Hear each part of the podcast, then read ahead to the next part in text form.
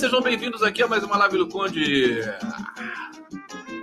Começando 23 horas em ponto, é, com nossa trilha sonora latina, em homenagem à Latinoamérica, ao vivo pela TV 247, pela TVT de São Paulo, Opera Mundi, Prerrogativas, GGN, Canal do Conde, Jornalistas Livres e grande elenco. Saudar vocês aqui. Hoje eu fiquei com vontade de falar da Dilma, né? A Dilma, olha, ela foi é, nomeada, né, tomou posse como presidenta do Banco dos BRICS. É uma super volta por cima no cenário mundial. É, e é, é, incrível porque o nosso é, a Dilma é um certo termômetro para para o nosso jornalismo golpista, né? Porque o jornalismo golpista ainda não aprendeu. Ele, ele, tem, ele tem um silêncio acovardado, né? É, a Dilma Rousseff é, um, é uma ferida para eles. É, tanto que a, a presidência, esse novo cargo da Dilma, de, de uma importância inédita para um brasileiro. O brasileiro que estava lá anteriormente era um idiota nomeado pelo Bolsonaro que não fazia a menor diferença estando lá, não estando lá. Nem ia para Xangai esse cara. Nem lembro o nome dele para vocês saberem também terem uma ideia. Então, absolutamente insignificante. E a repercussão na mídia brasileira é, tradicional da, do novo, do, da é quase nulo. Eu estava agora aqui pesquisando.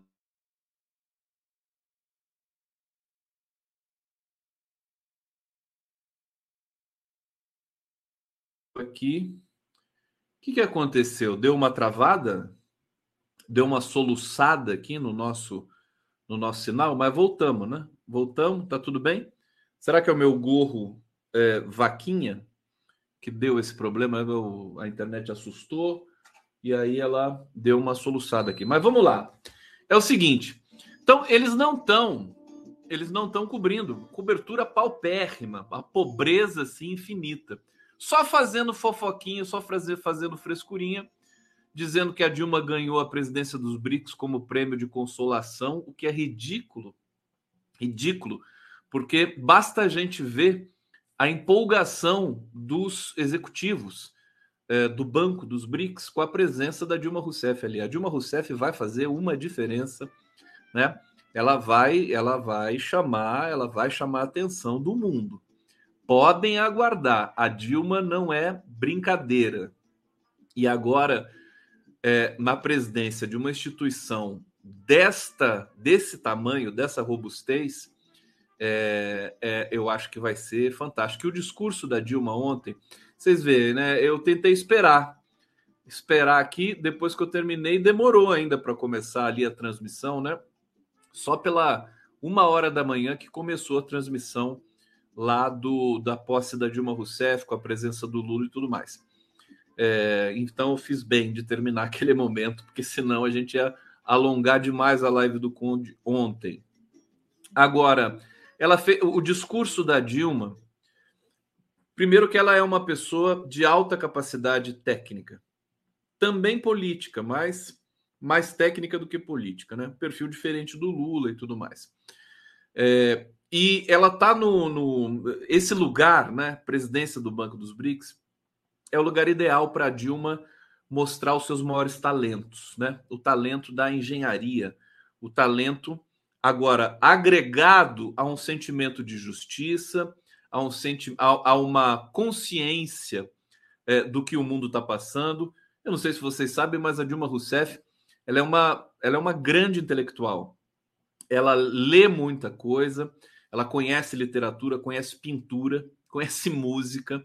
Ela é uma figura absolutamente diferenciada, né? É, quando eu vejo a revista Veja, a Folha de São Paulo, né? Porque tem uma coisa que hoje é, reverberou um pouquinho nas redes, que o discurso da Dilma, que ela se confundiu de novo e tudo mais. pura misoginia, mais uma vez, misoginia 2 a missão, né? Dos próprios veículos. Própria Folha, né?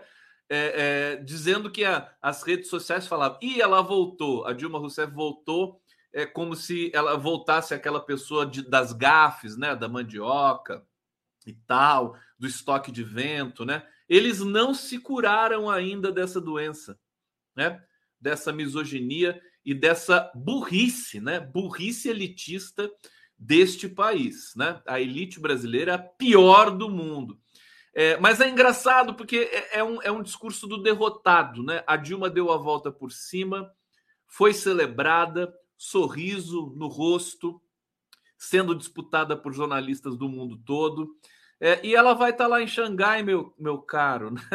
vai estar tá lá trabalhando produzindo política de desenvolvimento para o mundo todo, para o mundo emergente e muito certamente para o Brasil em especial, evidentemente como presidente do Banco dos BRICS, presidenta do Banco dos BRICS, ela não vai poder puxar a sardinha para o Brasil, ela tem que ser uma presidenta de todos os BRICS, é, mas é, certamente o Brasil faz parte desse desse projeto, né? Então eu estou aguardando assim com, com muita felicidade é, a, a, a, atuação da Dilma Rousseff é, nesse banco e o que ela vai representar para o mundo. Para o mundo. Vamos, vamos para algumas resenhas. Eu vou falar para vocês hoje aqui ainda. Olha só, deixa eu dar uma passada aqui no que, que a gente vai falar. Bom, Carla Zambelli vai pagar indenização para Manuela Dávila. É, tem isso, né? Olha só, o dólar cai mais uma vez e fecha em 4,92.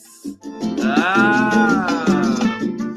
Diretor do FMI se diz entusiasmado, impressionado com a regra fiscal do governo Lula. Não é do Haddad, é do governo Lula. Ah! O desembargador que restabeleceu ordem para prender Tacla Duran é sogro do Sérgio Moro.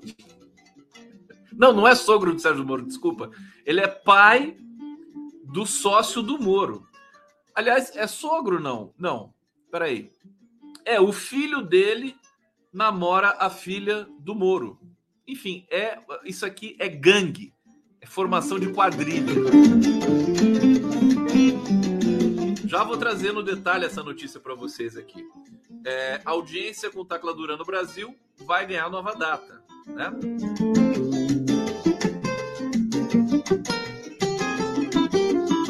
Aqui, banida dos Estados Unidos, a Big Tech chinesa deu calorosas boas-vindas boas a Lula e Janja. Vocês vão ver aqui a Huawei. Huawei com Lula e Janja. Justiça nega Bolsonaro pedido para tirar sigilo de ação no TSE. Bolsonaro não dá uma dentro mais, né? A gente vai falar das escolas, da violência nas escolas, da justiça, é, do, do Flávio Dino.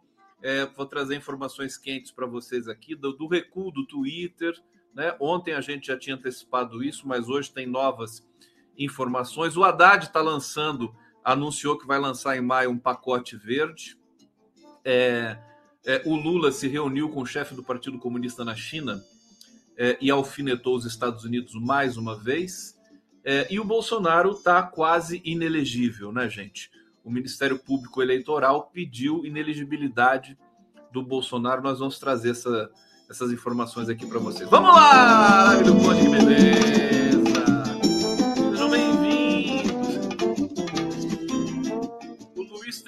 falando aqui, ele é o marido do Moro. é o marido do Moro. Ô, gente, tem uma, tem uma tecnologia nova aqui no, no meu StreamYard. É, agora, todo superchat que entrar, ele vai diretamente para uma sessão aqui, separada.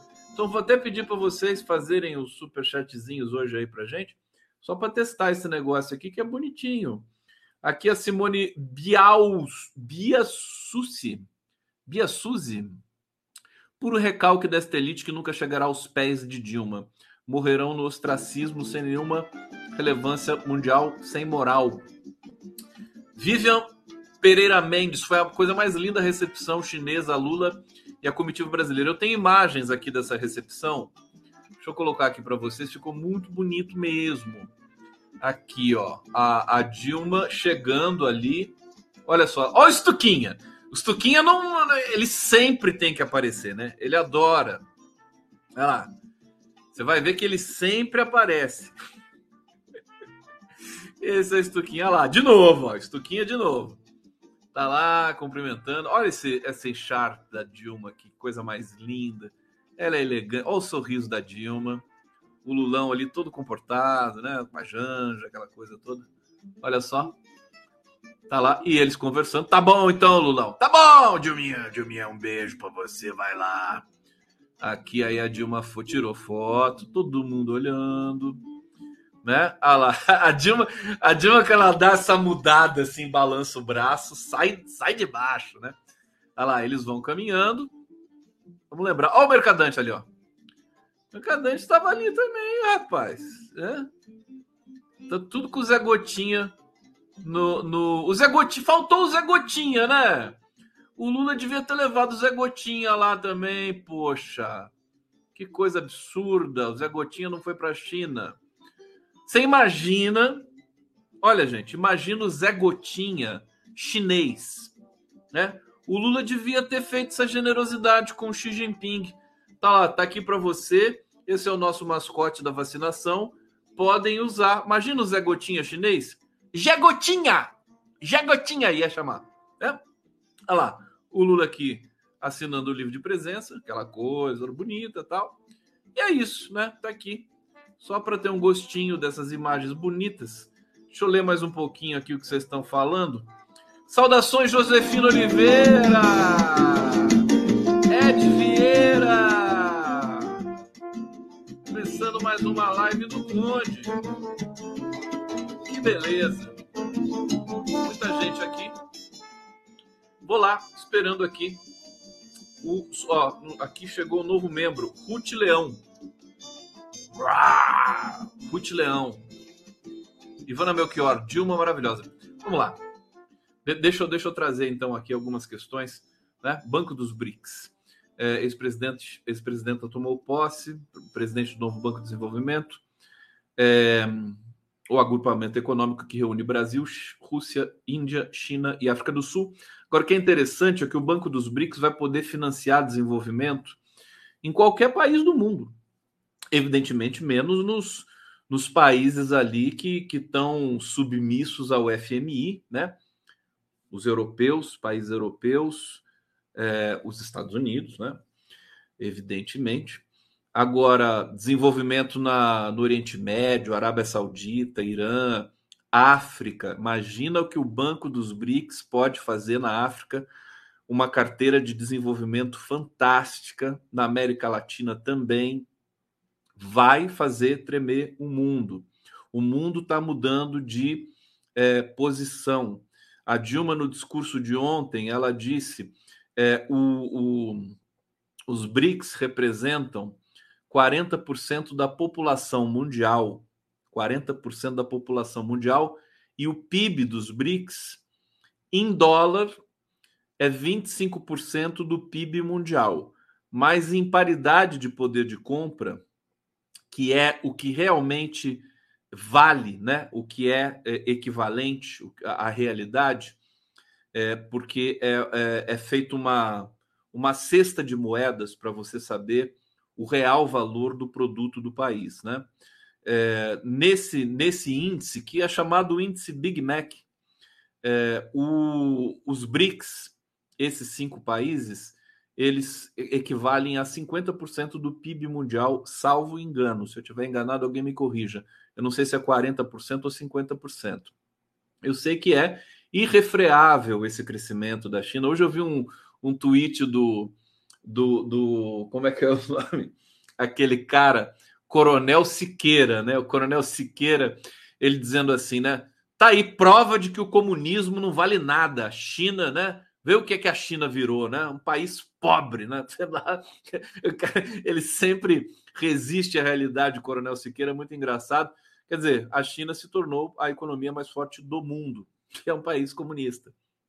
né? Comunista à sua maneira. É bom a gente lembrar.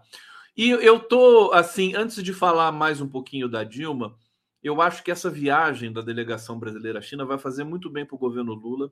Acho que eles vão voltar recalibrados, turbinados, um pouco. É, é, é, é você, você tira um pouco de férias desse clima pútrido que ficou no Brasil durante o Bolsonaro e ainda paira em alguns lugares, né? E a nossa imprensa também não fica muito atrás, ela começa a fazer as intrigas de sempre, a cobertura pobre de sempre. É, é preciso dizer isso, às vezes é certa, e mas está errando bastante nesse momento. E é, mas eu acho que a, a, o Lula vai voltar mais leve, né, da, da, da China, mais mais empoderado Inclusive na China ele recebeu, não sei se todo mundo aqui viu, é, a indicação da revista Time para os 100, as 100 pessoas mais influentes do mundo e, e ganhou um texto do o Lula sorriu, aí tá aí, o Francisco Petroni matou a charada. Na China, o Lula tá sorrindo. Lembra que eu estava pedindo para o Lula sorrir? Tava bravo aqui já, né? Tem que sorrir. A reunião com o ministro, o Lula não sorri vai dar uma coletiva, não sorri. Não sorri. Não pode. Tem que sorrir. E lá na China, o Lula sorriu de cabo a rabo. Aliás, agora eu vou até. Para de sorrir um pouco, né? Tá, tá sorrindo demais agora já também, né? Ai, meu Deus do céu. Não, é isso mesmo, gente. Tem que sorrir. Cadê minha música, produção? Pra que, que eu pago vocês? Hã? Tá aqui, mano.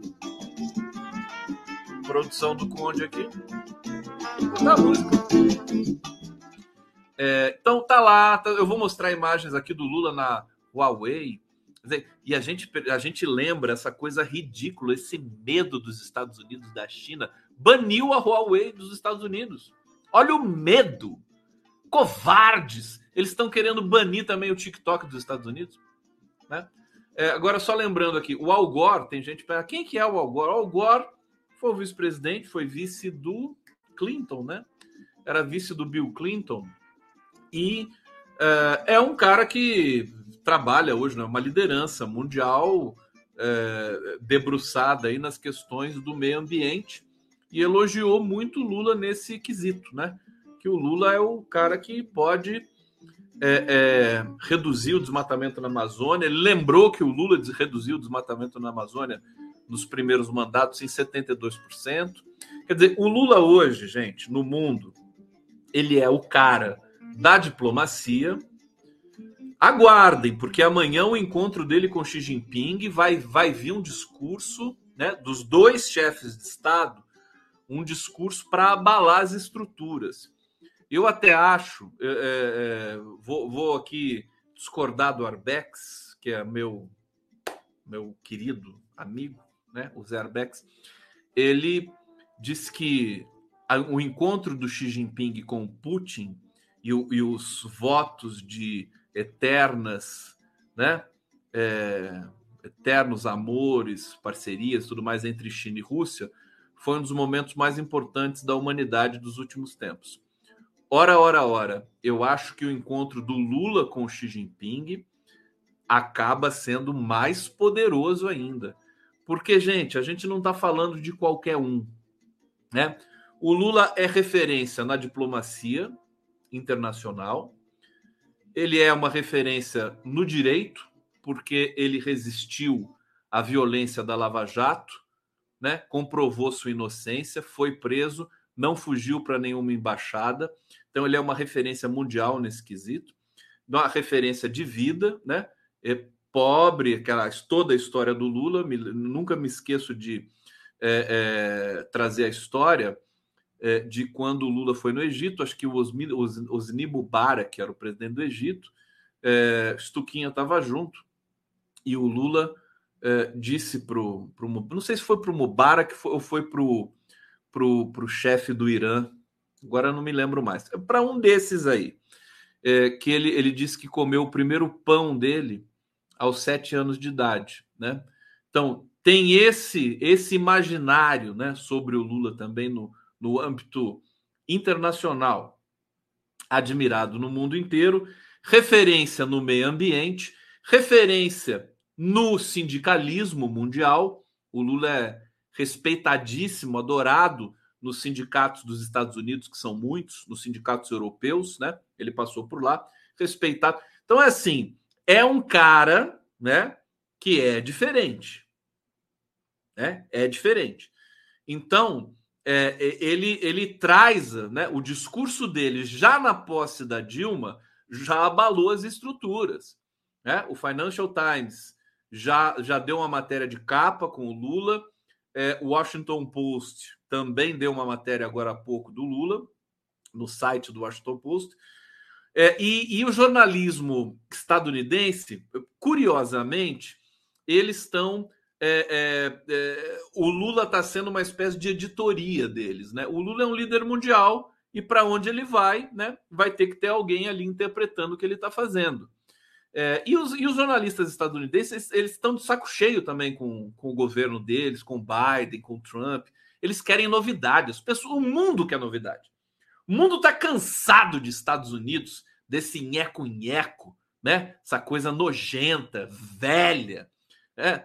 É, Bretton Woods, toda essa merda aí que, que põe os Estados Unidos na, é, é, digamos, na liderança do mundo. Isso aí já passou, é velho. Estados Unidos é velho. Depois de ver a, a fala da Dilma na posse dos BRICS, né? Eu posso até botar um trechinho para vocês verem aqui hoje. O conteúdo, né? Não ficar nessa misoginia da, da revista Veja e da internet aí dizendo que a Dilma voltou para falar as besteiras de sempre, não sei o quê. Não. A Dilma é o discurso mais consistente, é um discurso inatacável. Não tem ninguém no FMI ou no Banco Mundial que vai poder fazer um discurso igual da Dilma. Por quê? Porque a Dilma fala: nós vamos financiar é, programas que sejam economicamente sustentáveis, que tenham compromisso com o meio ambiente, que tenham compromisso com o combate à fome no mundo. Quer dizer, o Banco dos BRICS é um mix de uma ONU que nunca existiu, né? Organização das Nações Unidas, com um FMI que nunca existiu, um banco que deveria fomentar o desenvolvimento no mundo, não só nos seus, né, debaixo do seu, da sua saia.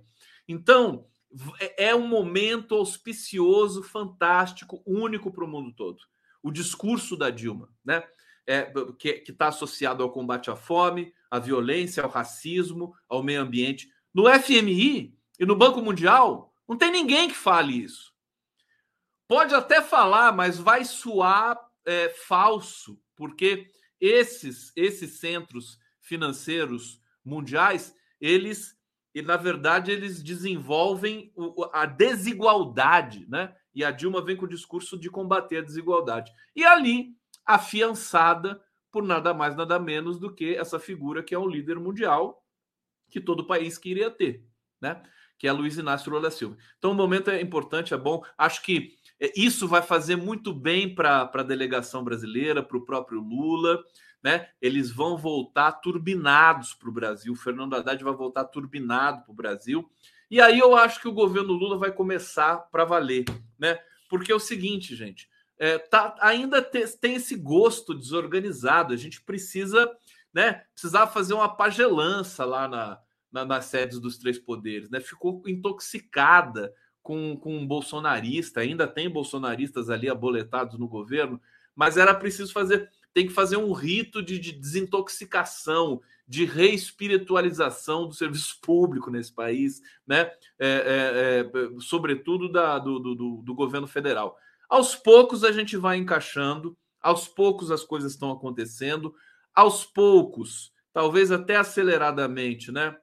A gente vê cair mais ainda as máscaras de Moro, de Dallagnol, essa história do Tacla Duran que eu vou trazer para vocês aqui. Mas deixa eu trazer alguns detalhes aqui para vocês é, da, do, do, Banco dos BRICS, né? Vamos ver aqui. É, deixa eu ver se tem alguma coisa aqui relevante para vocês. Vocês são tão bem informados que é, se eu trouxer as informações aqui é, é, não tem nada aqui. Aqui não tem. Então vamos para cá. Olha só o preconceito, né? Ela voltou. Internautas ironizam Dilma por confusão e discurso. A coisa mais natural do mundo. O Lula hesitou várias vezes. O apresentador lá do Banco dos BRICS, acho que é um indiano, também hesitou, errou. Ninguém falou nada deles, só da Dilma. Só da Dilma, né? É, e aí, durante o discurso, Dilma falava sobre os benefícios do banco para países em desenvolvimento por meio de compartilhamento de necessidades de países localizados ao sul do globo. E aí ela repetiu, hesitou, né? Algumas palavras e tudo mais. É tão ridículo. E aí a internet caiu lá é, é, acusando, né? De, ah, ela voltou, né? Como se fosse assim, ah, burrona, não sabe fazer o discurso tosco e tudo mais. É, Veja o conteúdo do discurso da Dilma e o discurso em si, formalmente falando, é histórico. Né? É histórico. Ela, ela chega já para presidir esse banco é, na responsabilidade de ser uma das maiores autoridades do mundo né? na questão de financiamento de fomento ao desenvolvimento. Bom, vamos lá. Isso é uma volta por cima fantástica. Né? Para quem achava que a Dilma ia ficar meio perdida. Muita gente do PT falava assim, mas para onde que a Dilma vai? Quem que vai fazer o que com a Dilma? Ela vai virar ministra? Ficava todo mundo assim, meio para lá, meio para cá, né? É, sabia se ela ia se candidatar a alguma coisa, se ela ia se fechar em copas, né? E na verdade, a presidência do Banco dos BRICS não é consolação de nada. A presidência do Banco dos BRICS é um papel importantíssimo na engenharia global partir desse momento. E o prestígio da Dilma, né? A Dilma tem prestígio internacional. Ela tem prestígio nacional também. Se fizer uma pesquisa aí para ver é, como é que está a popularidade da Dilma, não vai ser coisa baixa, não. Eu me lembro, vocês se lembram também, quando colocaram a Dilma é, pra, na, nas pesquisas para 2022, na hipótese que ela pudesse ser candidata ainda quando o Lula não tinha direitos políticos, ela estava ali, ela estava ali competitiva. Era 20% de votos, né? É isso, né? As pessoas não querem ver. Bom, é, rapidamente, toma posse no Banco dos BRICS e olha, o Temer foi para Xangai, né? Ao saber que Dilma tinha virado presidente de novo, Temer, presidenta, né? Embarcou para a China e disse, sabe o que ele disse? Vou para lá comprar pastilhas para a garganta antes do imposto. É um canalha mesmo, né? Michel Temer, né? É um imbecil. Desconversou, procurava no dicionário de latim como se escreve vice-presidente de banco decorativo. Gente, por falar nelas, as novas regras de taxação de importados da China vai trazer de volta a moda das roupas rasgadas e puídas. Mas o que é isso aqui, gente? Dessa vez, porque quem comprava blusinhas baratas todo mês vai ter que usar a mesma até rasgar. Será que o Temer? Isso aqui é uma matéria do Globo? Ah, não. Isso aqui, isso aqui tá, tá, tá errado, gente. Peço até desculpa para vocês aqui, né? É mentira que o, que o Temer vai para Xangai. Tá? Eu estava lendo aqui, acredita em vocês, sensacionalista. Problema é que o, o jornal Globo ele não diferencia o sensacionalista das outras matérias. Essa é, essa é a indigência da mídia tradicional brasileira, né? É a mesma coisa, é a mesma tarja. É, tem que botar lá um sinal diferente, uma cor diferente. A gente pensa que é matéria, né? Tão absurdo o jornalismo hoje que a gente pensa que é uma matéria. Olha aqui, vamos falar da Carla Zambelli que tá, vai pagar uma, uma multa aí para Manuela Dávila. É, Tribunal de Justiça do Rio Grande do Sul reformou a sentença de primeira instância e condenou a deputada federal Carla Zambelli por danos morais contra Manuela Dávila por ter associado a ex-parlamentar à esquerda genocida. O caso se refere a uma montagem publicada por Zambelli em que deputadas federais do PSOL Sâmia Bonfim e Talíria Petroni e a ex-candidata à vice-presidência Manuela Dávila com chifres e olhos vermelhos. Tá aí. Na legenda, a deputada criticava a postura das colegas por terem celebrado a legalização do aborto na Colômbia. Zambelli as acusou de genocidas. Ah, e aí ela foi, enfim, condenada a pagar por decisão unânime a décima Câmara Civil do Tribunal eh, de Justiça do Rio Grande do Sul contrariou o entendimento do juiz, condenou Zambelli ao pagamento de 20 mil reais por indenização por danos morais. Olha, é aquela coisa, nada tudo começa a dar errado para esse povo, tá? O Bolsonaro, só para vocês terem uma ideia, Bolsonaro, ele entrou hoje, a defesa dele, né, é, com pedido para tirar o sigilo da ação no TSE. Qual que seria a intenção do Bolsonaro? Tumultuar, né? Tumultuar, você ter acesso a, aos autos ali desse processo e é, é, ganhar de novo notoriedade aí no Twitter e tudo mais. Bom, o corregedor-geral da Justiça Eleitoral, ministro Benedito Gonçalves, negou nessa quinta-feira o pedido de defesa do ex-presidente Bolsonaro para tirar do sigilo o processo que pode declarar o ex-presidente inelegível. É, o Ministério Público Eleitoral apresentou formalmente as acusações contra Bolsonaro. O processo agora está previsto para ser julgado até o início de maio pelo, pelo TSE. É, vai ser rápido, hein? Bolsonaro vai ser, vai estar tá inelegível rapidamente. É, a ação em questão vai decidir se Bolsonaro cometeu abuso de poder político nos ataques feitos por ele ao sistema eleitoral brasileiro durante reunião com embaixadores em julho de 2022. São muitos processos, parece que são 15 acusações que o Bolsonaro tem no TSE, então praticamente não tem como é, ele não ser declarado inelegível. Vamos aguardar, né? É aquela jogo é jogado, né? É, depois, depois do jogo jogado, a gente comemora ou lamenta, mas está muito mais para comemoração no caso do Bolsonaro.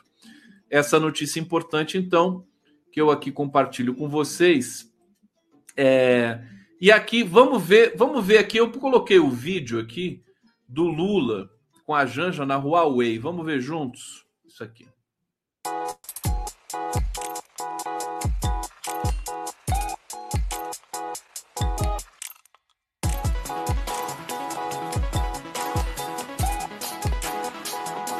A Janja ficou toda feliz. Olha o Lula com a simulação de realidade virtual ali, os óculos de realidade virtual, todo contente, olha lá. Ele queria sair ali do pedaço, tá falando alguma coisa ali. Então, o Huawei, imagina isso agora, o Lula fazendo essa parceria, é uma gigante de, da, da tecnologia chinesa, e essas gigantes chinesas é, é, podem né, é, desequilibrar um pouco, né, é, até para o Brasil, na relação com as big techs estadunidenses. Eu não sei se vocês sabem, mas as 10 maiores big techs do mundo, de, das 10 maiores big techs do mundo, nove são americanas. Né? Então, é, eles detêm um poder muito grande que está sendo discutido agora no mundo inteiro e no Brasil, através do Flávio Dino, através da inteligência do Adida Mus, né, que levou para a Senacom, que é a Secretaria Nacional do Consumidor, né, as, uh, levou ali a, a, a discussão jurídica para fazer uma plataforma recuar, retirar seus perfis, né? Vai pela Senacom. Muito interessante isso é uma concepção diferente aí na relação com as big techs. É, eu vou ler aqui o que, que o que, que rolou, né? É, nessa ida ali com uh, do Lula na Huawei, né? É, a companhia opera no Brasil há mais de duas décadas, está há anos no turbilhão de tensões entre o governo de Pequim e os Estados Unidos, que a acusam de práticas pouco ortodoxas, como usar seus equipamentos de rede de dados entre elas as de 5G, para fazer espionagem a serviço do regime comunista. Veja, os Estados Unidos é a mesma coisa da, da direita mundial brasileira, né? Eles acusam os outros de fazerem o que eles fazem. Né? É uma acusação especular.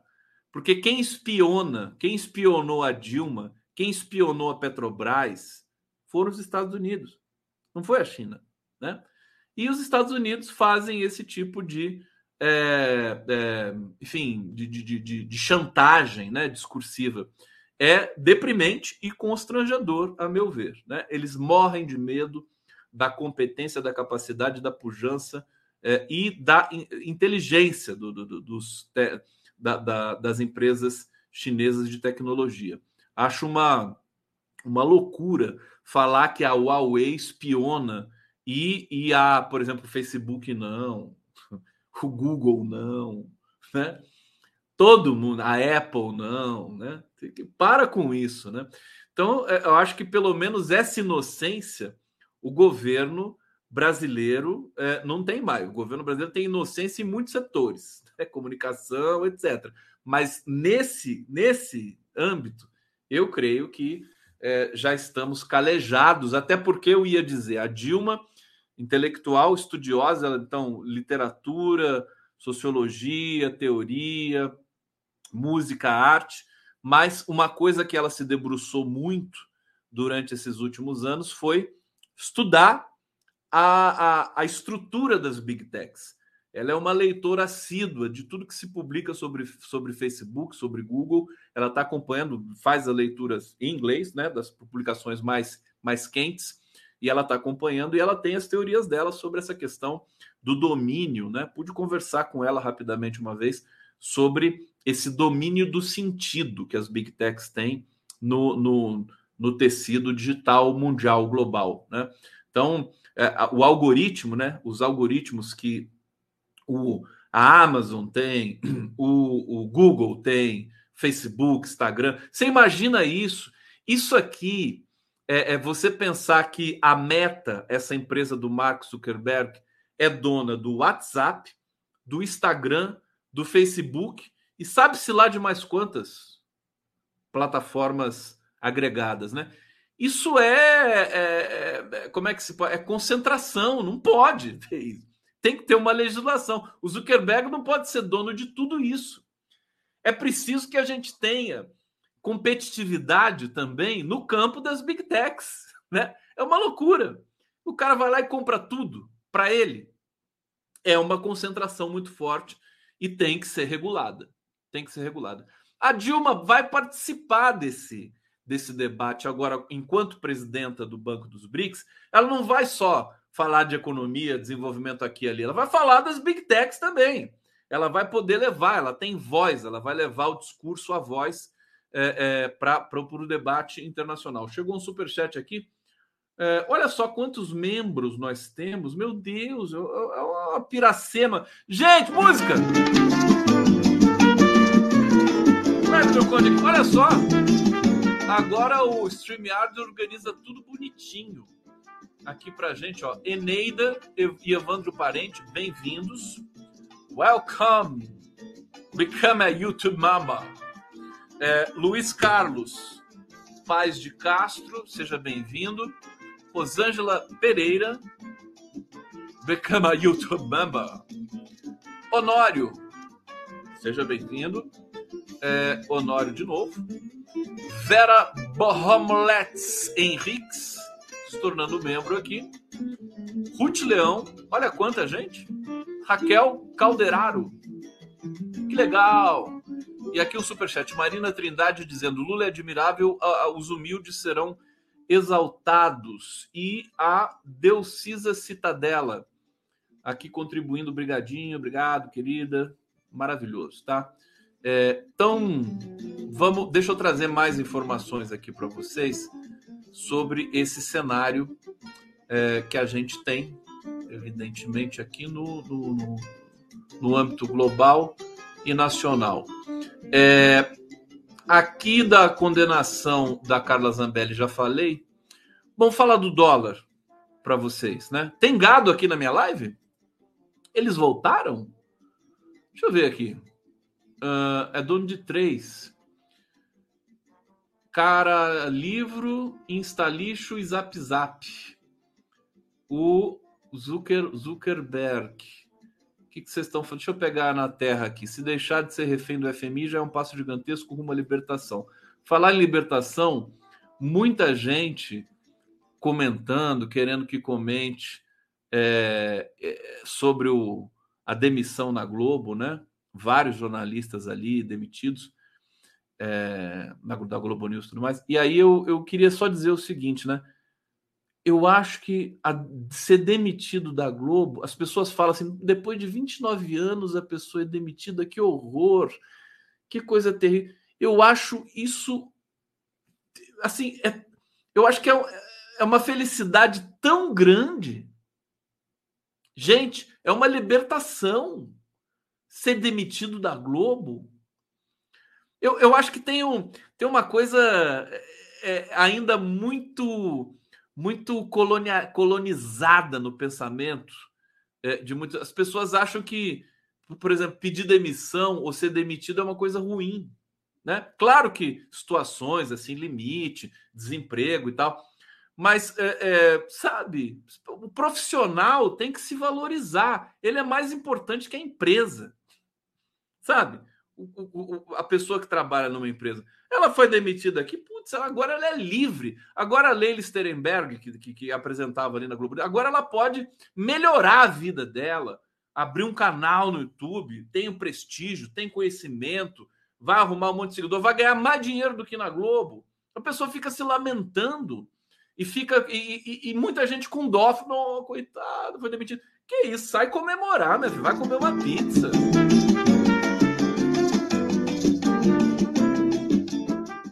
Como é que é? O Chico Pinheiro tá feliz da vida, claro, óbvio. Né?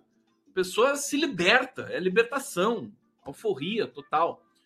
É, vamos aqui, vou, vou aqui para a carta capital. O dólar caiu mais uma vez, está impressionante esse negócio. Vamos ver o que, que vai acontecer. Se cair demais também é, é ruim, hein? O dólar. O dólar não pode cair muito. O Lula vem, é tanta confiança na economia, né? No Haddad e tal, que o dólar começa a despencar, a economia brasileira começa, né? As pessoas falam, ih, tá lá o Lula, tá lá o Haddad, essa economia vai bombar, né? Então, é, o dólar começa a despencar, né? Fora o discurso do Lula, né? Na linha da desdolarização é, do mundo, né? Bom, dólar teve mais uma sessão de queda nessa quinta-feira, fechou o dia cotado a 4,92. Ele chegou a cair abaixo de 4,90. É, com a baixa, o dólar acumula um recuo de 2,8% no mês e de 6,7% no ano. Ó, desde que o Lula assumiu a presidência, o dólar já caiu 6,7%. Tá? É a terceira queda registrada ao longo da semana. É, foi surpresa, estão dizendo aqui para o próprio mercado, que não esperava que o dólar ia cair tanto. É, e a explicação que as elites dão, né? Eu acho que a explicação é outra, mas a explicação oficiosa aqui é o movimento da inflação nos Estados Unidos, que foi menor que o esperado, é, e uh, o IPCA brasileiro, que também foi menor do que o esperado. Quer dizer, a inflação brasileira está tá muito bem controlada, está na casa dos 4,60%, 4,6%. E aí eu quero ver o Campos Neto. Aliás, o Campos Neto hoje foi comparado o Nassif disse que o Campos Neto é o Chuck. Eu vou colocar o Chuck aqui. Olha que bonitinho. É o Campos Neto, que ele falou que assim, é o homem comum, sabe? Todo estrupiado, incompetente, né? Sem talento, né? Mas que não larga, não larga o osso, né? Não larga o osso. Porque o, o Campos Neto devia pedir o boné, falou assim, vou deixar eu sair, vai para o Caribe, vai nadar, né? Pescar é, vai né, acumular, você tem tanta informação privilegiada, vai lá gastar o dinheiro que você tem no exterior, que a gente sabe que você tem, né? Não, ele fica no Banco Central. É, quem, quem manda no Campos Neto? Isso que eu queria saber. Quem é o chefe do Campos Neto? Será que é o Paulo, Paulo Guedes até hoje?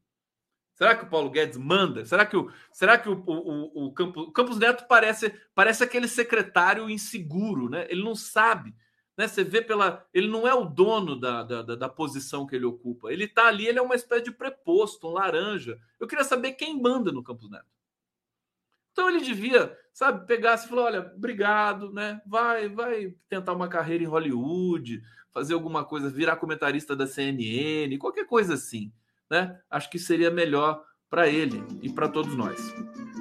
Bom, enquanto isso, o dólar vai caindo, a inflação vai caindo e eu quero só ver se nós não vamos cair também. Bom, diretor do FMI, escuta essa, gente. Vocês querem ver, vocês querem ver uma vinheta aqui? Vocês estão com vontade de ver vinheta? Hein? Tá na hora, né? Já passou da hora de vinheta, inclusive, né?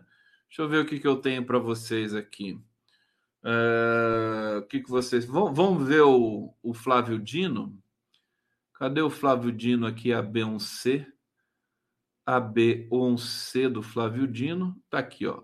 Não há nenhuma posição a priorística, política, no sentido de investigar A, B ou C ou deixar de investigar A, B ou C? A B ou C. B ou C. Que ela seja feliz, né? Beyoncé. Deixa eu vir aqui então o diretor do FMI, gente. Ele se disse entusiasmado, impressionado com a regra fiscal do governo Lula. Nigel Schalk. Que coisa, hein? O Fundo Monetário Internacional divulgou nessa quinta-feira, 13, uma avaliação positiva sobre a proposta de regra fiscal apresentada pelo governo Lula. Diretor interino do Departamento do Hemisfério Ocidental do FMI, Nigel Schalk, afirmou estar entusiasmado com o arcabouço, imagina, entusiasmado e consciente das necessidades sociais do país. Vamos ver o que ele falou. Abre aspas, é bom que os brasileiros estejam pensando em um marco fiscal e uma estrutura institucional para a política fiscal. Apoiamos muito isso. É, estamos favoravelmente impressionados com o ajuste fiscal. Isso está sendo proposto no médio prazo em termos de aumento do superávit primário. Isso é bom. O, o Haddad não precisa mais de, né? O FMI foi lá, se derramou de amores pro Haddad. Olha, é isso que eu acho que é a inteligência do Fernando Haddad. Todo mundo criticando é difícil. Eu mesmo critiquei aqui, mas eu fui entendendo um pouco mais a natureza do arcabouço com o passar dos dias e das semanas, né? E acho que o, o, Haddad, o Haddad pode errar, pode dar errado, né? É um risco, é uma operação de risco, né? Mas se o Haddad encaixar, se ele acertar, e, e, uma vez que o Lula é pé quente, né? Se ele conseguir tirar essa essa é diferença, né? Que a gente precisa tirar 150 bilhões aí de arrecadação, é, começando pela taxação do contrabando digital, né? Das empresas chinesas que fazem fraude digital é, na emissão das notas e tudo mais no, no, nesses sites né, que vendem produtos baratos e tudo mais. Dali ele pode tirar 8 bilhões, taxar quem não paga imposto no Brasil. Se ele conseguir atravessar esse, né, essa arrebentação, ele entra para a história. Né? Se o Brasil, no segundo semestre, é, começar a, a esquentar, né? porque você sabe que a economia não são só fundamentos é, matemáticos e, e, esses fundamentos teóricos, né? É, ou fundamentos práticos também, né? Seu superávit, tal, fiscal, né? Programas sociais. A economia também ela depende do humor das pessoas, depende da esperança, depende de uma questão que é psicológica.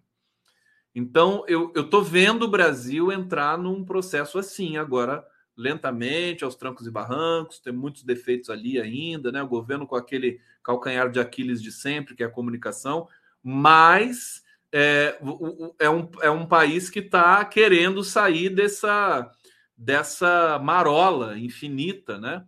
Que vem desde o golpe contra Dilma Rousseff e da, da sabotagem das elites brasileiras. Não é verdade? Então, é, eu, eu creio que está mais para o Haddad para essa, essa estratégia funcionar. Né? É, bom, vamos falar rapidamente aqui é, dessa questão do Tacla Duran. Você vê, o Tacla Duran, o, o, o Deltan Dallagnol ficou em pânico com a possibilidade do Tacla Duran vir depor no Brasil. É, se esperneou, se jogou na parede, virou, ficou histérico lá na, na comissão da Câmara. O Sérgio Moro também está histérico com a... eles morrem de medo do Tacla Duran, não sei porquê, né? Deixa o cara vir, qual é o problema do cara depor, né? Cara, deixa ele falar. Ué, o que vai proibir o cara de falar? Deixa o cara falar. É, é uma loucura, né? O cara, o cara é um deputado, o Deltan é um deputado, o Moro é um senador, foi juiz, né? Tem esse passado tenebroso de juiz parcial, o outro lá ia ser exonerado da, da, do Ministério Público se não, se não pedisse exoneração antes, né? Pediu antes para não ser exonerado, para não ser demitido. É, e eles querem impedir uma pessoa, um, um, né? uma pessoa que de, de, de, de, depor, de falar o que ele viu, o que ele conheceu. Quer dizer, vai lá, deixa o cara depor. Meu Deus do céu, que, que loucura. É, agora, é, e aí o que, que aconteceu? Esse desembargador que, que mandou prender de novo o Tacla Duran é pai do sócio do Moro. Quer dizer, isso é uma vergonha. Eu não sei como é que a imprensa convencional não está eh, trazendo isso para a primeira página, né? Isso é, isso é péssimo. Isso aí tem, tem que ser. Esse desembargador Marcelo Malucelli, ele tem que ser é, exonerado imediatamente, tem que sofrer aí uma, no mínimo, uma sindicância, né? É, então, ele tomou a decisão, Marcelo Malucelli, é, de é, prender, né, decretar de novo a prisão do Tacla Duran. É, o novo juiz titular da 13ª Vara Federal de Curitiba, Eduardo Apio, que é um cara, esse sim, honesto e vocacionado, havia suspendido a ordem de prisão decretada em 2016 pelo verme chamado Sérgio Moro. Malucelli é pai do advogado João Eduardo Barreto Malucelli, de 28 anos, que aparece no Cadastro Nacional de Advogados como sócio do escritório Wolf e Moro, sociedade de advogados com sede em Curitiba, e formado pelo ex-juiz e a advogada Rosângela Moro, atualmente deputada federal pela União Brasil. É muita, sabe, é muita é muito constrangimento. Tem alguém aqui que tá, tá muito, olha só, uma figura, deixa eu bloquear esse animal aqui. O cara vem, deve ser um robô, né? Ele vem, fala, né? Fala, vai repetindo. As, eu acho que o STF tem que rever isso. O Heleno Novos Caminhos está dizendo aqui que o STF vai rever isso. É uma loucura isso aqui, né? É, o Tacla Duran tinha dito já, né, que foi, foi alvo de um bullying processual nas mãos do Dallagnol e do dessa dupla de, de, de delinquentes, Dallagnol e Sérgio Moro. Bom, a audiência com Tacla Duran deve ganhar uma nova data no Brasil após essa reviravolta, né? O compromisso estava originalmente agendado para esta sexta-feira, para amanhã, mas Tacla Duran, que mora na Espanha, é, não quis voltar, né? Evidente. Optou por não retornar ao Brasil. Em despacho assinado na terça-feira, Malucelli derrubou a revogação de, uma hora de prisão contra Duran. Você vê a diferença também de, de, de, de Tacla Duran para Lula, né? O Lula né, decretar a prisão dele, ele foi lá, foi preso, mostrou que era inocente, virou presidente do Brasil. O Tacla Duran já não tem essa coragem toda, mas a gente entende, né? Ele não é Lula, né? Então tudo bem. É... Então, é porque assim, olha, o Tacla Duran, se ele voltasse no Brasil e fosse preso, pode ter certeza ia ter uma mobilização do prerrogativas, sabe, da, da, da mídia é, é, independente, né? Ia ter uma movimentação muito forte. Ele não ia ficar preso, não ia ficar preso. Mas ele, enfim, é, tem aquela coisa, né? Nem todo mundo é Lula. Bom, deixa eu ver, a gente está encerrando aqui a live. Deixa eu ver o que mais eu trouxe aqui para vocês. Um, vamos, olha, falar um pouco da China, né, nesse finalzinho, porque daqui a pouco, né, acho que em cerca de nove horas, o Lula vai se encontrar com Xi Jinping finalmente. É, no encontro que o Lula teve com o chefe do Partido Comunista na China, como é que é o nome dele? Deixa eu ver aqui, vai aparecer para mim.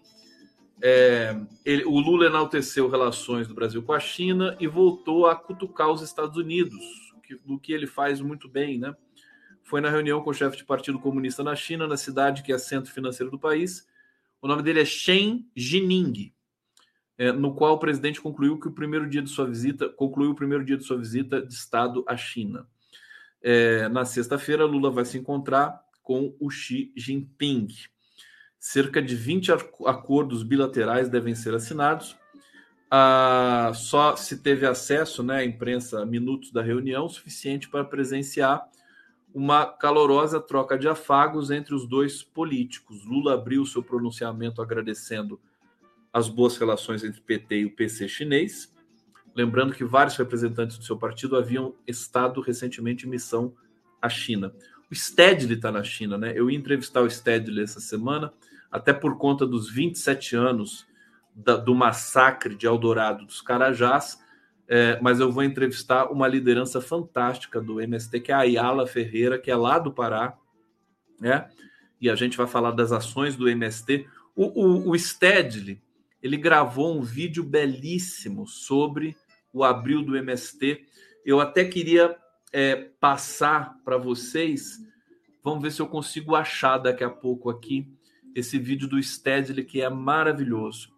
Bom, o presidente ressaltou que vê como uma das marcas de sua relação com o país asiático a necessidade de defender o papel da China na economia global. Deixa eu ver se eu acho aqui o vídeo do Stedley, gente, é, porque é, é, é, bonito. O Stedley é um cara muito preparado. Deixa eu ver se está aqui na minha, na minha lista. É, puxa vida, acho que agora eu não vou. Ah, nunca nos esqueceremos, está aqui. Inclusive, eu publiquei isso. Deixa eu ver quantos minutos tem. É um pouquinho longo. Vocês querem que eu passe para vocês? Tem oito minutos, gente. Seis, seis minutos. Vocês querem que eu passe? Olha, é uma mensagem importantíssima. Eu vou passar, tá bom? Podemos? Podemos ver?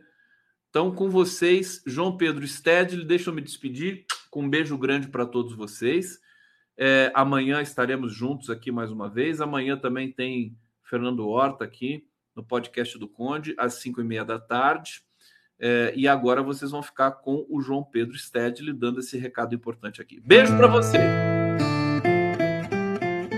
O povo brasileiro vem enfrentando muitos problemas da fome, do desemprego, da falta de direitos sociais, de moradia, de terra, de falta de escola nas periferias. Tudo isso é uma herança maldita da crise capitalista que estamos vivendo, que paralisou a economia, e de seis anos de golpe de governos antipopulares. O MST contribuiu de todas as formas possíveis para mudar essa situação e elegermos o presidente Lula. Porém, não basta eleger o presidente Lula. Nós queremos contribuir também para resolver esses problemas que afetam toda a população. A nossa missão como MST é organizar os trabalhadores do campo e encontrar soluções para produzir alimentos sadios, defender a natureza, produzir com agroecologia, organizar agroindústrias em forma cooperativa. Você acha que esse programa é radical? Esse é o mínimo que nós podemos fazer para termos solução para os problemas. Mas tudo isso passa também pela necessidade de enfrentar o latifúndio e de garantir a democratização do acesso à terra porque sem a distribuição de terra não haverá possibilidade de que os pobres do campo trabalhem. Nada justifica que nós tenhamos grandes latifúndios improdutivos. Aqui no Brasil, há terra para todos. E por isso, está consagrado na nossa Constituição que é dever do Estado desapropriar os latifúndios improdutivos, fazer reforma agrária e criar oportunidade para que os trabalhadores sem terra tenham acesso ao trabalho. Portanto, fazer reforma agrária é mais do que uma missão de governo. É uma determinação da Constituição que está lá registrada.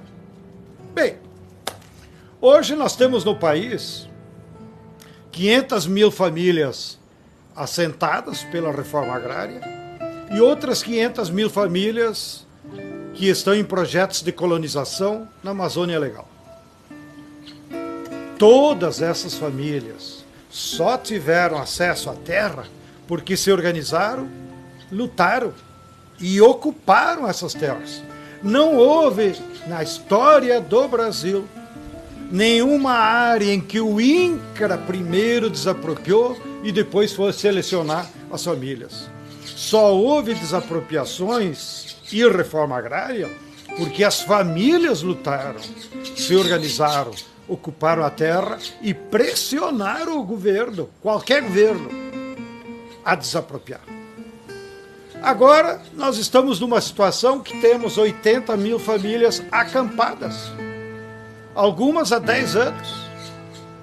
A nossa reivindicação é que sejam desapropriados o mais urgente possível os latifúndios improdutivos para resolver de maneira emergente o problema das famílias acampadas, mas também criarmos espaço para então produzir alimentos saudáveis, para defender a agroecologia, para defender a nossa natureza que vem sofrendo crimes ambientais todo o tempo.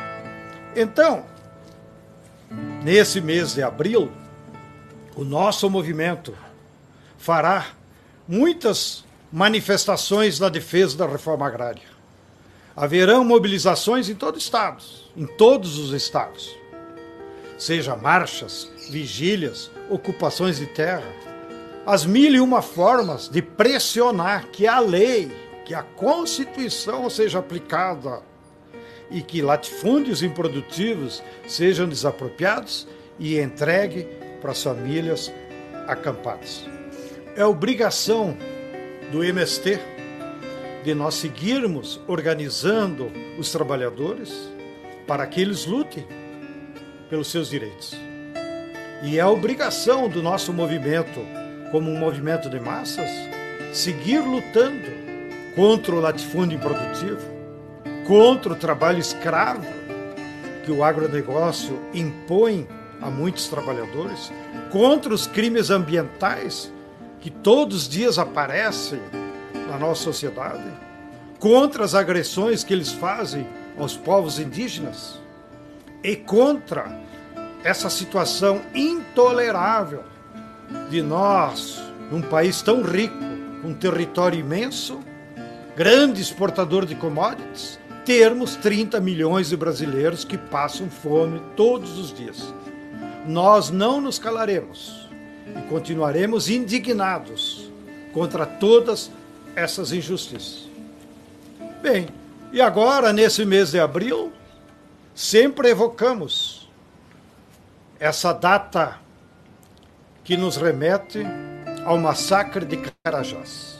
Naquele fatídico 17 de abril de 1996, quando o latifúndio com a mão da Polícia Militar do Pará, ceifou a vida de 21 companheiros do MST. Nós nunca nos esqueceremos. E se nós não gritarmos, como disse o poeta, até as pedras gritarão indignadas. E espero também que nesse abril, com o espírito da Páscoa, daqueles que acreditam no Evangelho e que são cristãos, que também se alimentem desse espírito da fraternidade, dos valores, para nós seguirmos lutando por uma sociedade igualitária, mais justa, onde cada brasileiro e todos os brasileiros possamos ter vida digna nesse nosso imenso território. Um grande abraço a todos e a todas.